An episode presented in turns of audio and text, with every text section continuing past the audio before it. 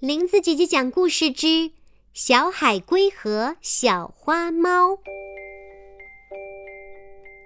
小海龟正闭着眼睛在海滩上面晒太阳，淘气的小花猫悄悄出现了。它已经多次被小海龟捉弄，这一次它不想再出什么意外。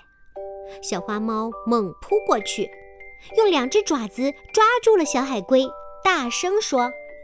好啦，我终于逮住你啦！我绝对不会让你逃掉的。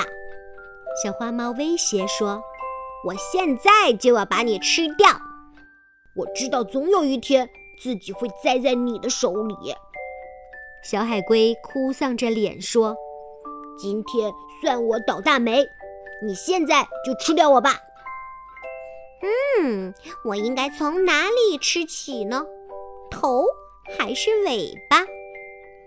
小花猫有些拿不定主意，但在这时，小海龟已经把头、四条腿还有尾巴全部缩进龟壳里去了。哼，你不能这样戏弄我！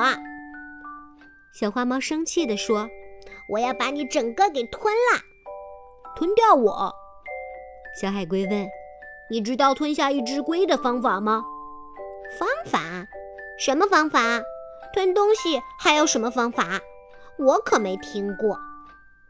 小花猫说：“如果就这样吞下一只龟，不按方法去做的话，那么龟就会留在你的胃里，从此你每年、每月、每天都会消化不良，很可怕的。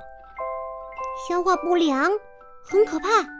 那，请把方法告诉我吧。”小花猫吃惊地问：“方法很简单。”第一步，要先喝下一些海水，大喊着咒语“消化”，然后跳三次。喝海水干嘛？小花猫问。有助于消化呀！再念上三遍咒语“消化”，就不会消化不良了。小花猫相信了，于是喝了几口又苦又咸的海水，就准备跳了。不过，在跳之前，为了防止小海龟逃跑，他把小海龟弄了个点儿朝天。一，小花猫数着数，跳起来大叫：“消化！”二，小花猫数着数，又跳起来大叫：“消化！”慢着，小海龟把小花猫吓了一跳。你知不知道消化不良是什么意思？小花猫摇了摇头，这也就是方法的第二步，查字典找出“消化不良”的意思。快点去吧！这时，一阵潮水涌上岸来，小海龟趁小花猫不注意，一个翻身，迅速游进了海里去了。